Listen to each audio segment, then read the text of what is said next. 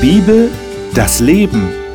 Winfried Vogel spricht mit seinen Gästen über ein Thema der Bibel.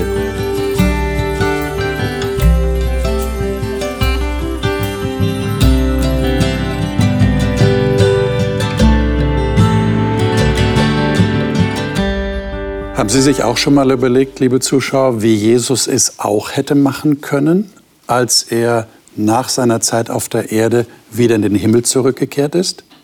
Ich habe mir das mal versucht vorzustellen. Er hätte ja auch sagen können zu seinen Jüngern, ist überhaupt kein Problem, ihr könnt euch äh, in Ruhe zurücklehnen und ich werde vom Himmel Engel schicken, die die anderen Menschen auf dieser Erde davon überzeugen, dass ich der Messias bin. Das hat er aber nicht gemacht, sondern er hat die Jünger motiviert, ihrerseits Zeugnis zu geben von dem, was sie erlebt haben. Ihn, Jesus, als den Messias, als den Sohn Gottes zu bezeugen und damit auch andere Menschen zu überzeugen. Das Interessante ist dabei, dass er sie nicht damit alleine gelassen hat, sondern gesagt hat, ich schicke euch den Heiligen Geist. Und der wird der sein, der euch eigentlich dazu antreiben, dazu motivieren wird, der euch befähigen wird, diese Aufgabe überhaupt wahrzunehmen.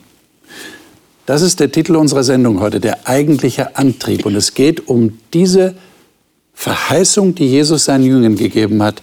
Ich gebe euch den Heiligen Geist. Und ich bin schon gespannt, was ich hier mit meinen Gästen zu diesem Thema herausfinden werde. Im Generalthema für Gott begeistern. Andere Menschen für Gott begeistern. Und die Gäste, die hier im Studio sind, darf ich Ihnen jetzt vorstellen. Katharina Hackstetter lebt in Nordrhein-Westfalen, ist verheiratet und studiert Grundschullehramt. Sie sagt, sie sei froh, Gott schon früh in ihrem Leben kennengelernt zu haben und Glaube bedeutet für sie, sich jeden Tag dafür zu entscheiden, mit diesem Gott zu leben.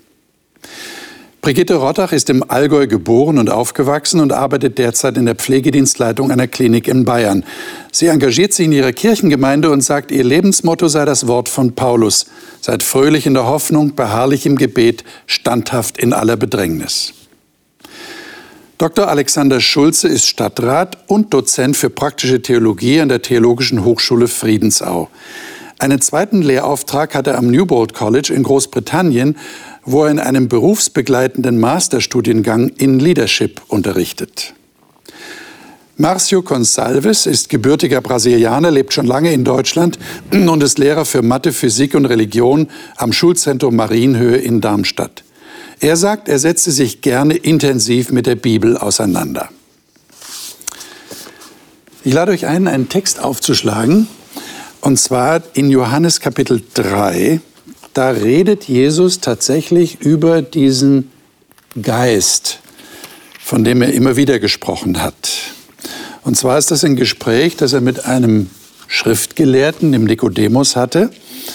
Und wir sollten mal die Verse 5 bis 8 lesen. Wer von euch mag das mal lesen? Brigitte, du hast die neue evangelistische, neue evangelistische Übersetzung. Hören wir mal, wie das da klingt. Ja, ich versichere dir, erwiderte Jesus und bestätigte es noch einmal. Wenn jemand nicht aus Wasser und Geist geboren wird, kann er nicht in das Reich Gottes kommen. Stimmt schon. Menschliches ja. Leben wird von Gott geboren, doch geistliches Leben von Gottes Geist. Wundere dich also nicht, dass ich dir sage, ihr müsst von neuem geboren werden. Der Wind weht, wo er will. Du hörst ihn zwar, aber du kannst ihm nicht sagen, woher er kommt und wohin er geht. So ist es bei jedem, der aus dem Geist geboren ist. Mhm. Dann noch zwei weitere Texte, ganz kurze Texte, Johannes 15, 26 und 27. Marcio, was hast du für eine Übersetzung dort vor dir? Ich habe eine Elberfelder. Elberfelder, mhm. bitte.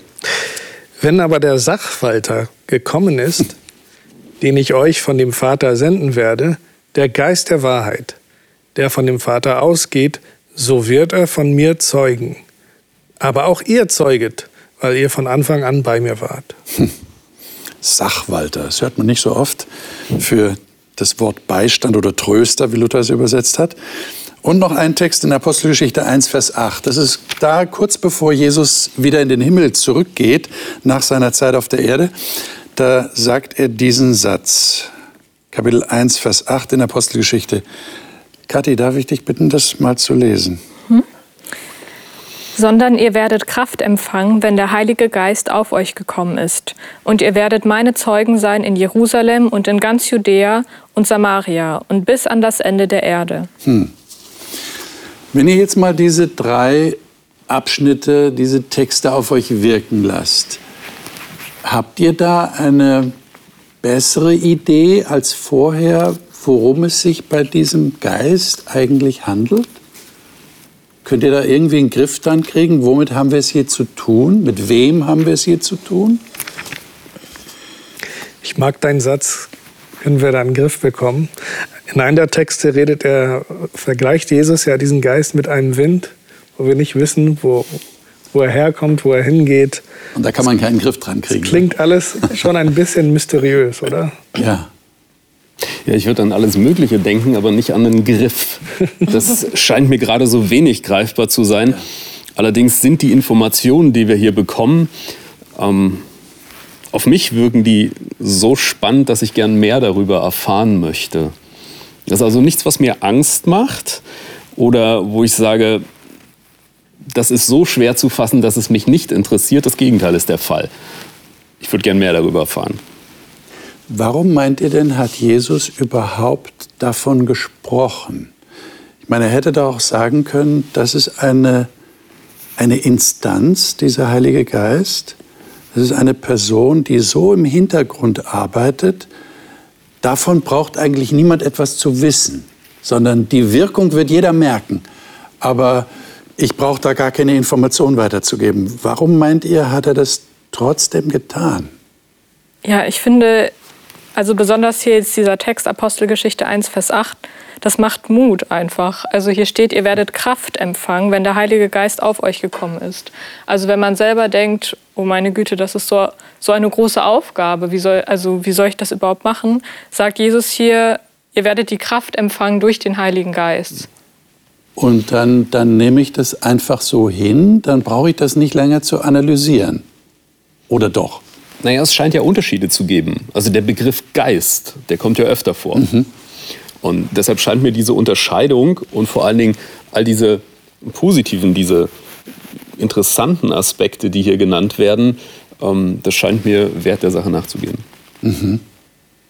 Aber nochmal, also äh, ich bekomme verheißen, also wenn ich mich jetzt in die Rolle der Jünger mal hineindenke, ich bekomme verheißen, versprochen, da da kommt jemand, äh, ein, ein Geistwesen. Ich meine, wir haben ja im Deutschen sowieso ein bisschen ein Problem, wenn wir von Geistern reden, wenn wir den Plural verwenden. Aber auch im Singular funktioniert es ja auch nicht. Ein Geist, ja, der geistert irgendwie herum das kommt uns ja irgendwie komisch vor. Ja, da wollen wir lieber nichts damit zu tun haben, weil wir wollen lieber mit Dingen zu tun haben, die wir greifen können, die wir anfassen können, die wir sehen, die wir hören können. Aber hier scheint etwas sehr Mysteriöses vor sich zu gehen. Aber entzieht sich das unserer Analyse ganz bewusst? Sollen wir das einfach als ein Versprechen von Jesus nehmen, so wie die Jünger es offensichtlich gemacht haben, und sagen, schauen wir mal, was passiert? Naja, ich denke schon, sonst wüssten wir ja mehr darüber. Also ich glaube, wenn wir mehr erfahren sollten, hätten wir auch mehr erfahren. Okay. Also dann, dann, dann hätte uns Jesus auch oder hätte Jesus seinen Jüngern auch noch mehr darüber mitgeteilt. Ich glaube aber auch, dass es tröstlich ist zu wissen, dass es den überhaupt gibt, dass er nicht einfach nur so im Verborgenen wirkt. Denn mhm. wenn wir nicht wüssten, wie Wind entsteht oder was Wind ist, dann hätten wir Angst davor, wenn wir Wind spüren. Aber da wir wissen, es gibt ihn und der, der hat auch seine Berechtigung, dann macht es uns keine Angst, auch wenn er mal kräftiger ist. Und so ist es auch schön, dass wir wissen, es gibt den Heiligen Geist. Und er hat ja auch gesagt, ich will durch einen Tröster senden. Und äh, Heilige Geist hat ja, oder wie du gesagt gesagt hast, es ist ja tröstlich zu wissen, dass es den Heiligen Geist gibt. Also es ist schon gut zu wissen, dass es den gibt. Ich meine, ich habe ja ganz bewusst äh, danach gefragt, weil es ja äh, Christen gibt, die sich zum Teil sehr vehement darüber streiten, was es mit dem Heiligen Geist auf sich hat. Die einen sagen, es ist eine Person, und dafür gibt es ja auch gute Hinweise in der Bibel. Die anderen sagen, das ist nur eine Kraft. Und über diesen Weg kommen sie natürlich auch drauf, dass es die Dreieinigkeit gar nicht geben kann. Die Dreieinigkeit ist eine kirchliche Erfindung, die mit der Bibel nichts zu tun hat. Also ich will damit nur sagen, also es gibt Auseinandersetzungen unter Christen. Und ich finde das deshalb bemerkenswert, weil ich den Eindruck habe, und ich wollte gerne von euch wissen, welchen Eindruck ihr bekommen habt, dass es einfach darum geht, Jesus sagt, ihr werdet den bekommen und die Jünger sagen, dann lass ihn kommen. Jetzt mal mit meinen Worten und ich will die Wirkung mal spüren. Und wir sind manchmal geneigt, herzugehen und sagen, äh, was, der Geist, äh, wer ist denn das jetzt? Äh, das müssen wir jetzt aber genau analysieren. Wir müssen jetzt genau wissen, wer das ist und wie der ist und wie der aussieht, möglichst auch noch, äh, bevor wir uns dem nähern können. Äh, das scheint aber nicht die Intention von Jesus gewesen zu sein. Vielleicht ist ja die Beschreibung deshalb so fragmentarisch. Ja. Dass wir in der Bibel Informationen finden, Anhaltspunkte und trotzdem den Eindruck haben, naja, was denn nun? Da geht doch noch mehr. Vielleicht ist es deshalb so stückhaft, weil das alles ist, was sich darüber festschreiben lässt. Aber ich glaube, es gibt auch in der deutschen Sprache positive ähm, oder positiv vermerkte Nutzung dieser, dieses Wortes. Also man spricht zum Beispiel 2014 von dem Geist, der in der Mannschaft war, die in Brasilien den WM-Titel gewonnen hat. Wann war das nochmal? Das, bitte? Wann war das nochmal? 2014 irgendwann. Ja, ja. Äh, auf jeden Fall äh, ist das eine Summe, scheint es so zu sein, in, in den Medien zumindest, wo etwas mehr ist als die Summe ihrer Teile, wo also etwas Besonderes entsteht aus der Einheit. Mhm.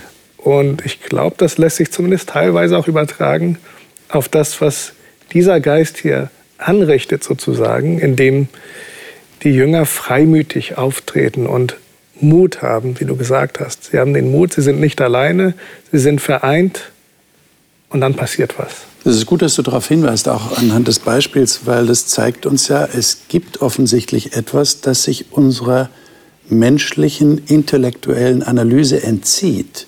Und trotzdem müssen wir anerkennen, dass es vorhanden ist, dass da was da ist. Wir können es uns nicht wirklich erklären, aber wir spüren, dass da was da ist. Und ähnlich ist es offensichtlich auch hier beim Geist Gottes. Ich schlage vor, dass wir mal Texte in der Apostelgeschichte lesen. Die restlichen Texte sind jetzt ausschließlich aus der Apostelgeschichte, weil da natürlich jetzt äh, es Wirklichkeit wird, was Jesus versprochen hat. Und zwar Apostelgeschichte 8.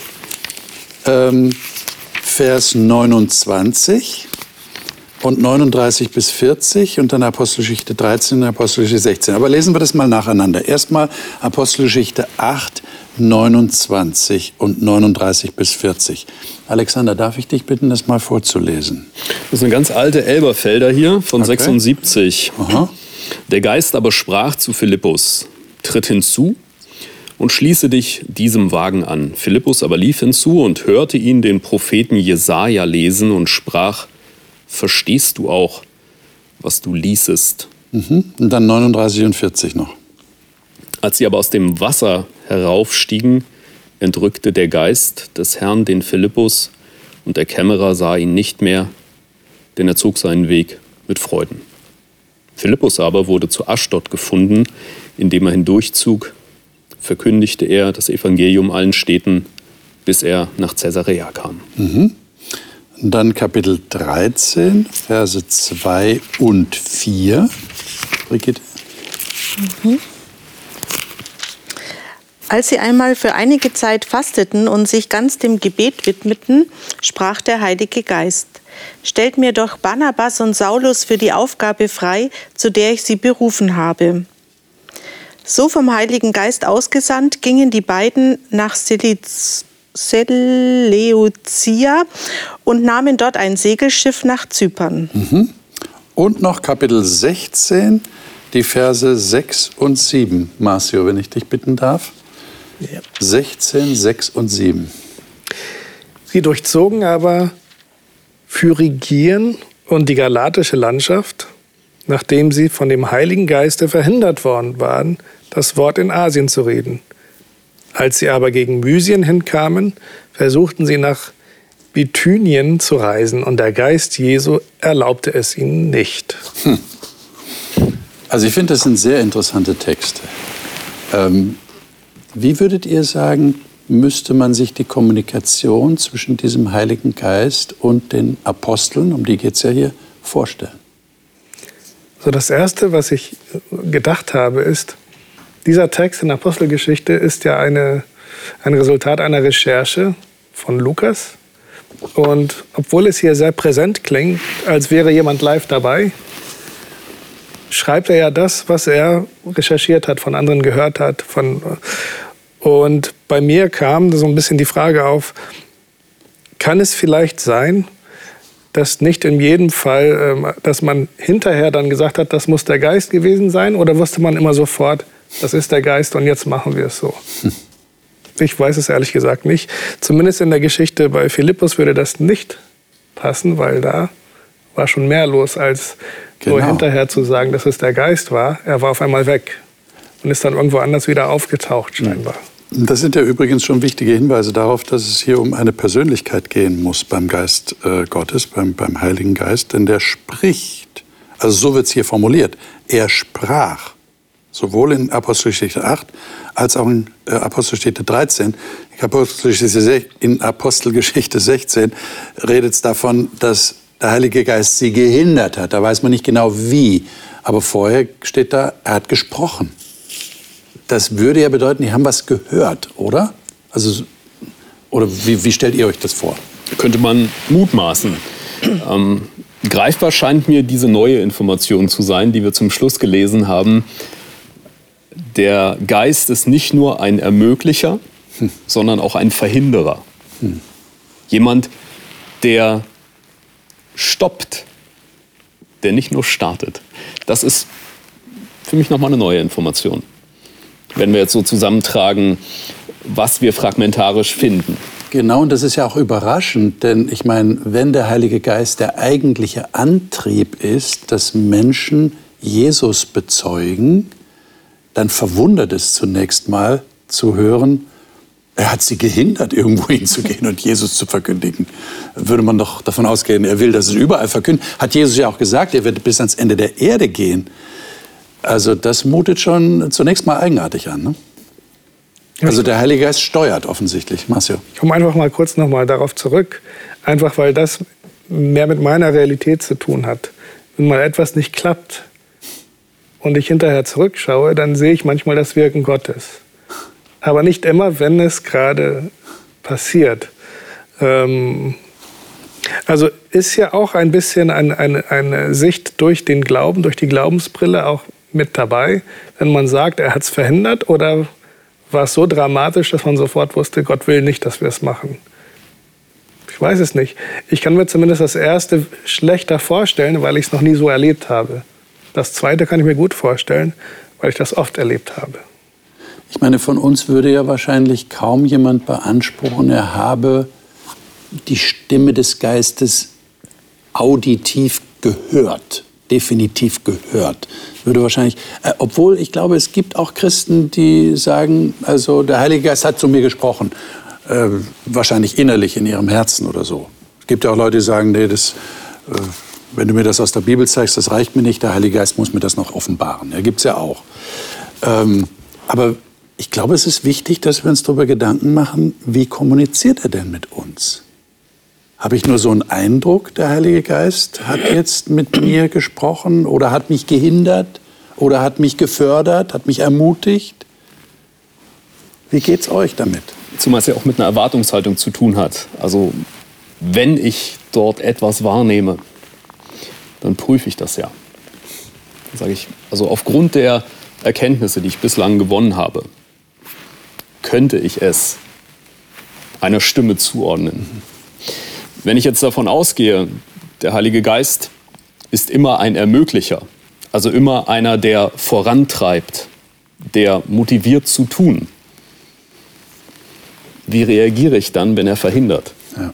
Wir haben in einem unserer Lehrgebäude in Friedensau diese Inschrift, den Missionsbefehl. Geht hin in alle Welt, verkündigt das Evangelium aller Kreatur wenn da jetzt jemand hingeht in alle Welt und genau das tut und dann feststellt, dass es da gerade nicht geht, dann erlebt er ursächlich, was die Apostel erlebt haben, muss aber wissen, dass das auch im Sinne des Geistes sein kann. Ja. Hm, interessant. Wie erlebt ihr das in eurem Leben? Erzählt mal. Oder würdet ihr das gar nicht so zum Ausdruck bringen? Der Heilige Geist hat mit mir geredet oder der Heilige Geist hat mich jetzt äh, beeinflusst. Sondern ihr setzt es einfach voraus und ihr bringt es einfach anders zum Ausdruck oder ihr, ihr bringt es gar nicht zum Ausdruck, ihr redet gar nicht drüber. Wie, wie, wie ist das bei euch? Also ich muss sagen, ich habe jetzt noch nie eine Stimme so gehört, wie es hier auch steht ähm, in Apostelgeschichte 13, dass der Heilige Geist wirklich sprach. Also dass anscheinend alle das gehört haben. So. Ähm, aber ich merke, wenn ich, wenn ich dann im Nachhinein drüber nachdenke, dass der Heilige Geist vor allen Dingen durch mein Gewissen auch spricht. Oder, oder manchmal bekomme ich irgendwelche Gedanken, wo ich denke, ja, mach doch mal das und das für den oder so wo ich dann sage, hm, wie komme ich jetzt da drauf? Also ich habe davor nicht drüber nachgedacht und dann kommt mir einfach dieser Gedanke. Ich glaube, so wirkt der Heilige Geist auch oft. Okay, das ist ein interessanter Aspekt. Er spricht durch das Gewissen, dass mir etwas klar wird. Mhm. Okay. Also ich denke auch, dass der Heilige Geist unwahrscheinlich viele Möglichkeiten hat, mit Menschen zu kommunizieren oder zu, zu agieren, wie auch immer man es nennen möchte, weil wir sind ja auch von den Persönlichkeitstypen her so unterschiedlich. Dem einen sagt er vielleicht mehr durchs Wort oder durchs Studium in der Bibel, dem anderen mehr durch, durch das Persönliche, durchs Emotionale, durchs Verbundensein, mehr ruf den mal an, kümmere dich mal um den ähm, oder schreib dem mal eine Karte, der es gerade nötig hat oder solche Geschichten. Also da gibt es eben ganz unterschiedliche Wege auch, wie der Heilige Geist an uns und mit uns wirkt, glaube ich. Und er, er nimmt ja auch unsere Persönlichkeit und wirkt dadurch. Und, und, und ist es hilfreich, wenn man tatsächlich bewusst damit rechnet?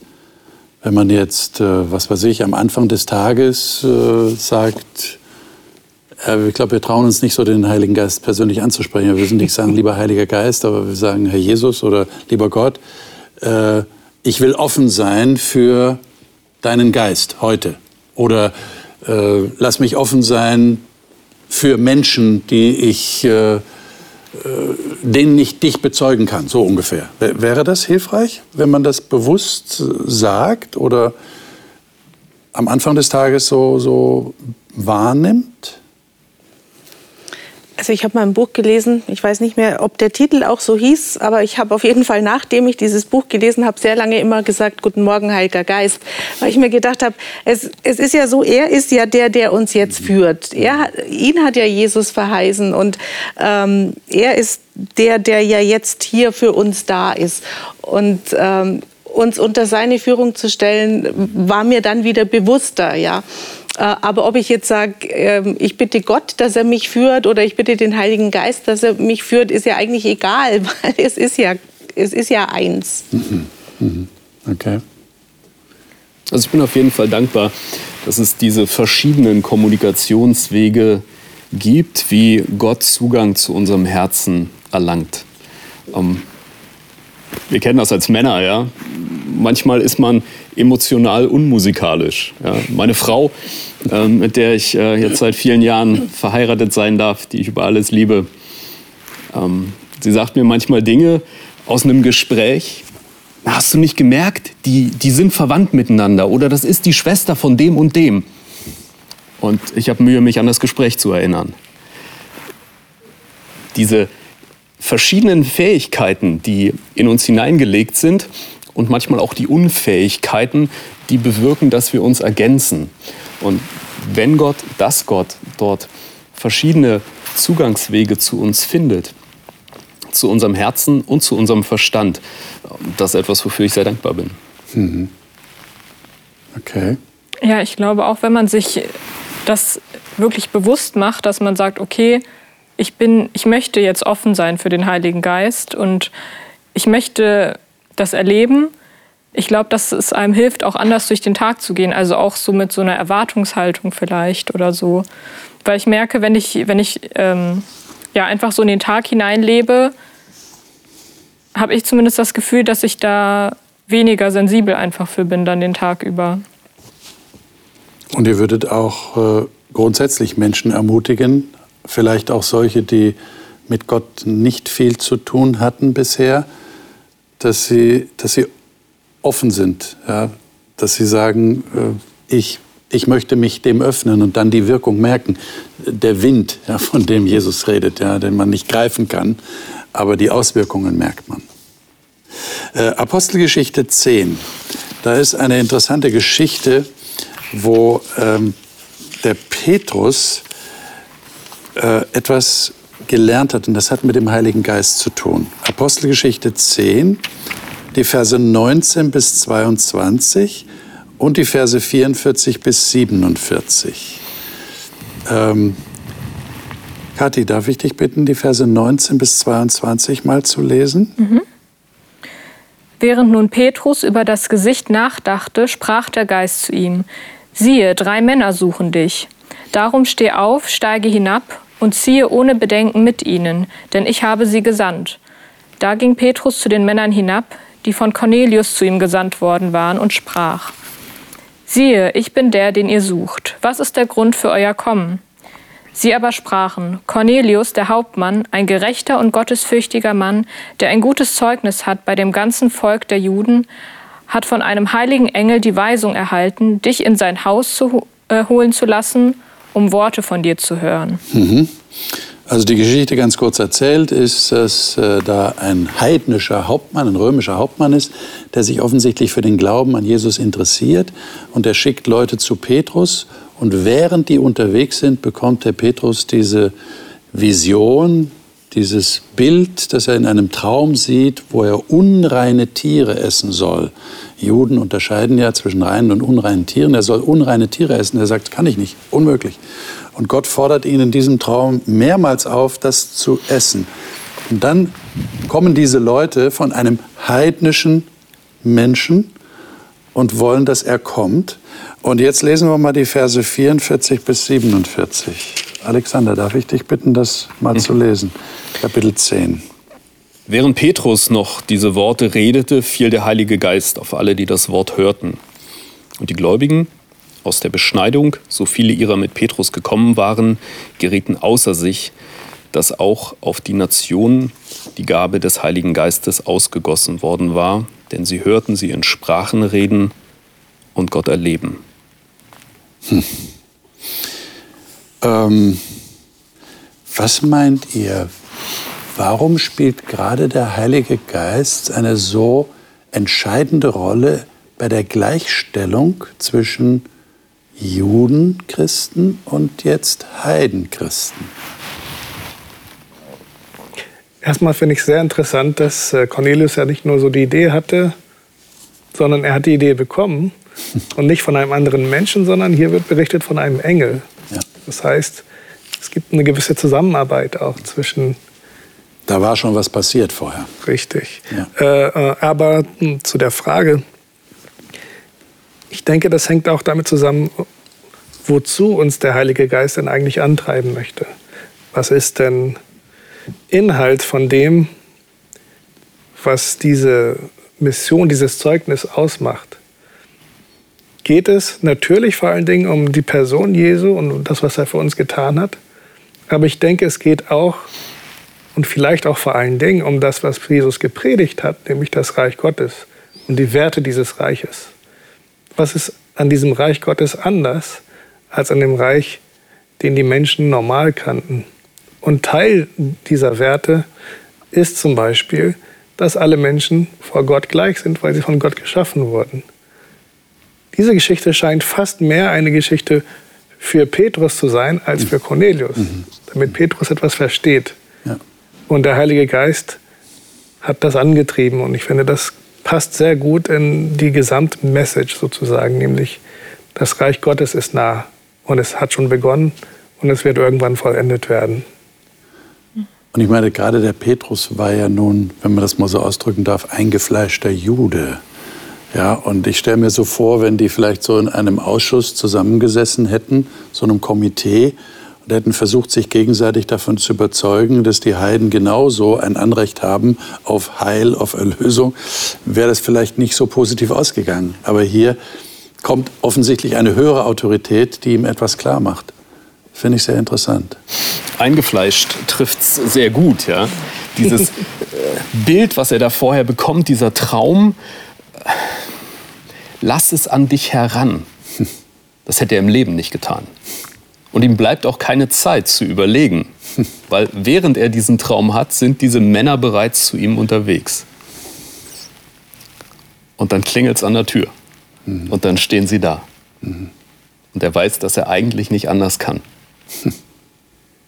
Es ist toll, dass wir diese, diese Draufsicht haben, dass wir die Vorgeschichte kennen und die Handlung und das Drumherum.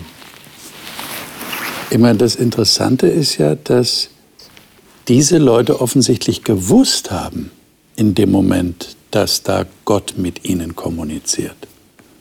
Also da hat keiner von denen gesagt, ich habe vielleicht irgendwie was Falsches gegessen und habe schlecht geträumt. Oder das habe ich mir nur so selber zusammengereimt. Oder das kann ja nicht sein. Ich bin da gedanklich auf Abwege geraten. Sondern die haben gewusst, das ist Gott, der mit mir redet. Ähm, wie können wir uns denn heute sicher sein, dass Gott mit uns kommuniziert? Was ist da eure Erfahrung? Du hast gesagt, durchs Gewissen. Äh, kann das auch falsche Botschaften senden?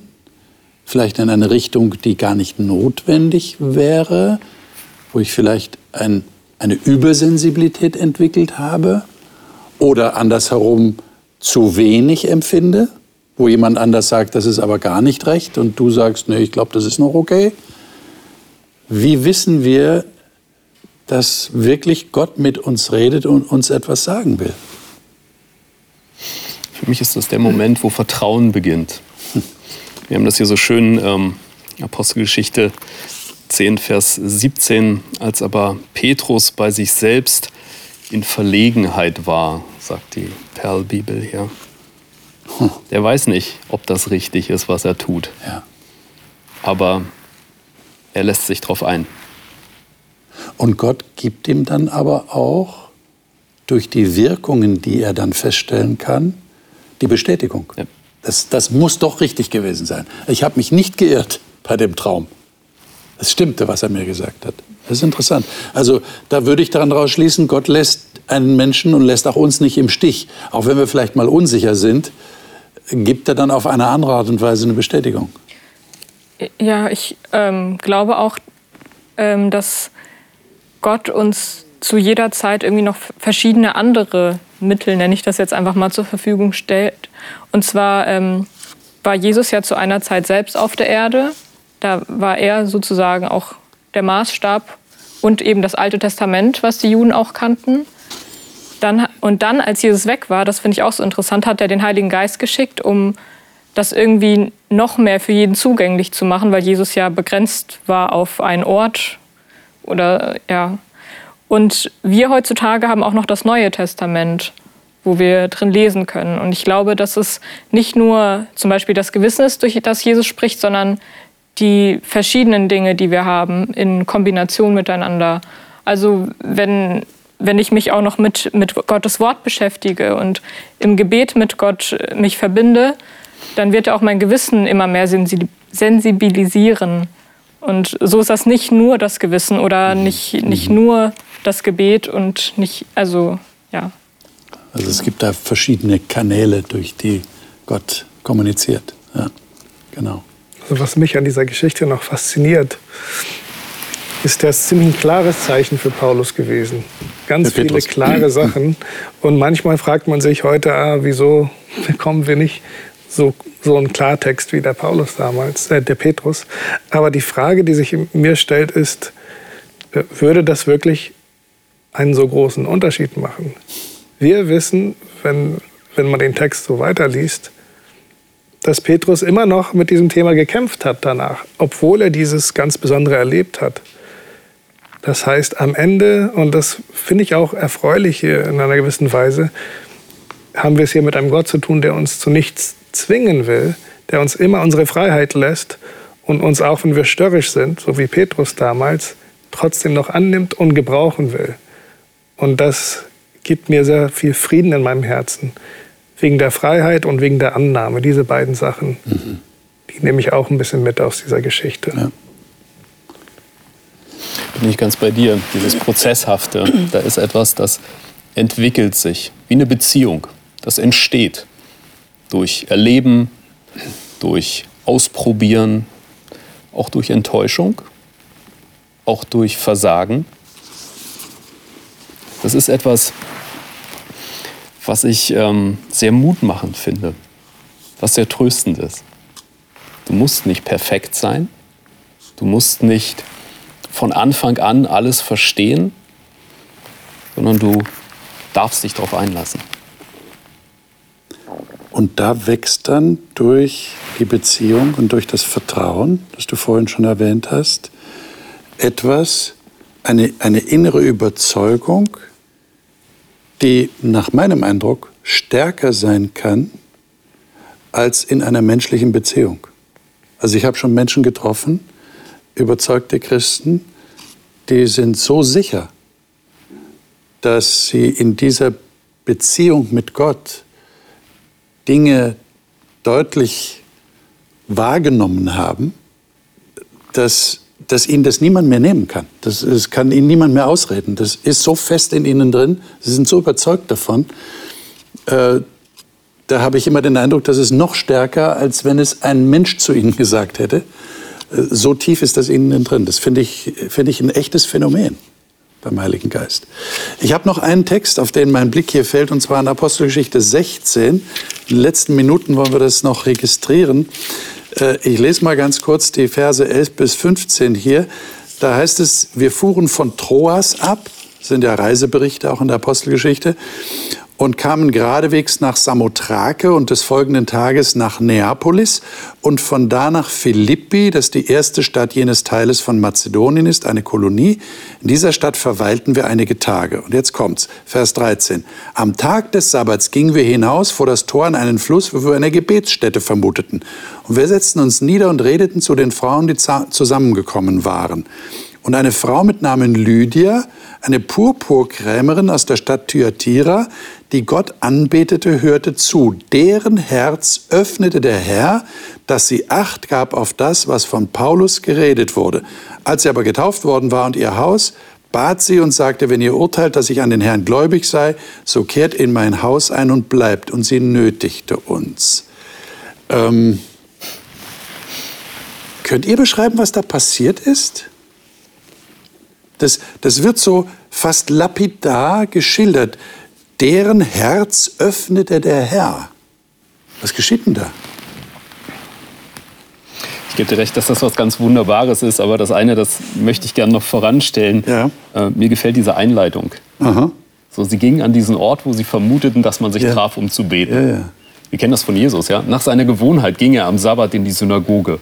Das gefällt mir so, so unglaublich gut. Das hat was familiäres. Da bin ich zu Hause, das ist der Ort, wo ich sein möchte. Und dann passiert das mit der Lüge. Und da treffen Sie auch genau die richtigen Leute. Und da also ist irgendwas Sie, gefügt worden. Ja, ja. ja. Und die Lydia macht das geschickt, ja. Sie sagt also, wenn, wenn das jetzt stimmt ja. und wenn ihr mir glaubt, dass ja. ich glaube, ja. dann seid meine Gäste. dann kommt mit zum Essen. Wie öffnet sich das Herz eines Menschen? Du hast ja vorhin erwähnt, du findest es so wichtig, dass, dass es völlig freiwillig geschieht. Das bedeutet ja, es ist die Initiative des Menschen. Aber kann er überhaupt sein Herz öffnen? Wie ist da das Zusammenspiel zwischen diesem Geist und dem menschlichen Herzen? Habt ihr da irgendwie eine Vorstellung davon? Es ist schon spannend. Gell? Spannend, ja. Also ich weiß auch nicht, ob, ob der Geist gefügt hat, dass sie an dem Tag, an dem Ort war, damit sie auf die Leute mhm. trifft.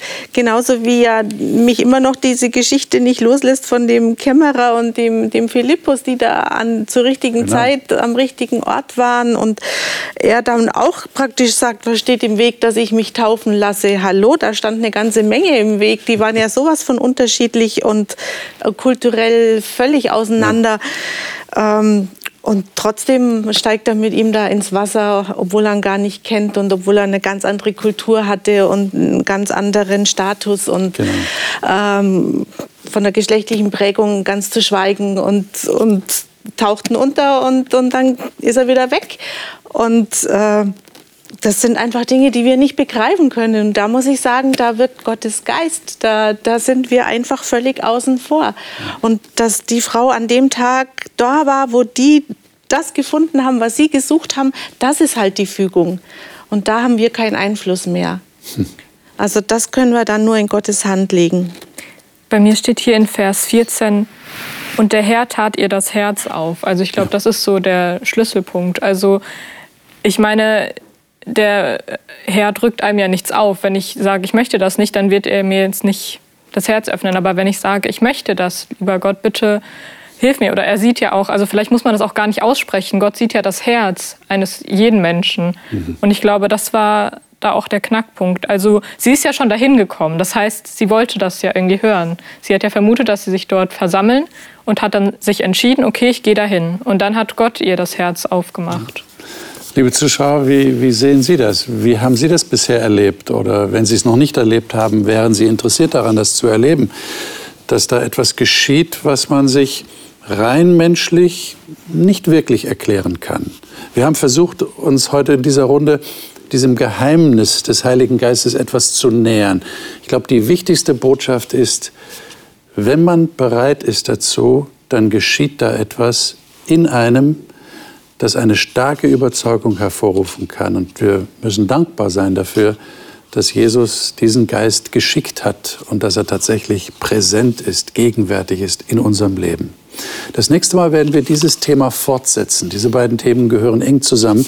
Befähigung inklusive wird das Thema sein. Das heißt, dieser Heilige Geist ist nicht nur präsent, sondern er befähigt auch, er gibt Gaben, damit der Auftrag Jesu, Menschen für ihn zu gewinnen, tatsächlich ausgeführt werden kann. Ich freue mich schon auf das Gespräch. Ich hoffe, Sie auch. Bis dahin wünsche ich Ihnen Gottes Segen.